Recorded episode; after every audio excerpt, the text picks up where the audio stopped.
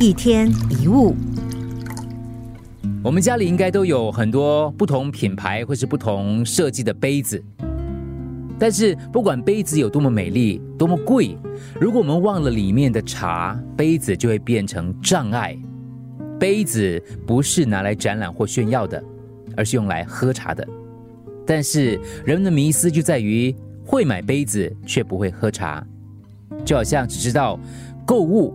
很少拿出来用，只知道念书，不知道将来要做什么；渴望恋爱，不知道恋爱之后要怎么经营去维系感情；不断增加银行的存款数字，却没有提升生活品质。所以，不管你追求什么，首先都要问自己一个终极问题：你要的是什么？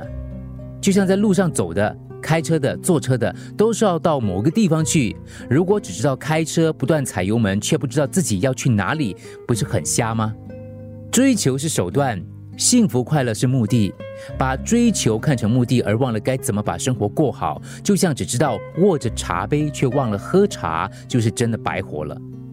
希腊哲学家亚里士多德说过：“人生的目的在追求幸福，但不是所有的幸福都是人生的目的。”我们每天都很努力，却不曾停下来问自己，是否值得我们这么费力？到底追的东西有没有价值？什么是自己所要的幸福？我们都要选择，不要盲目跟着别人走。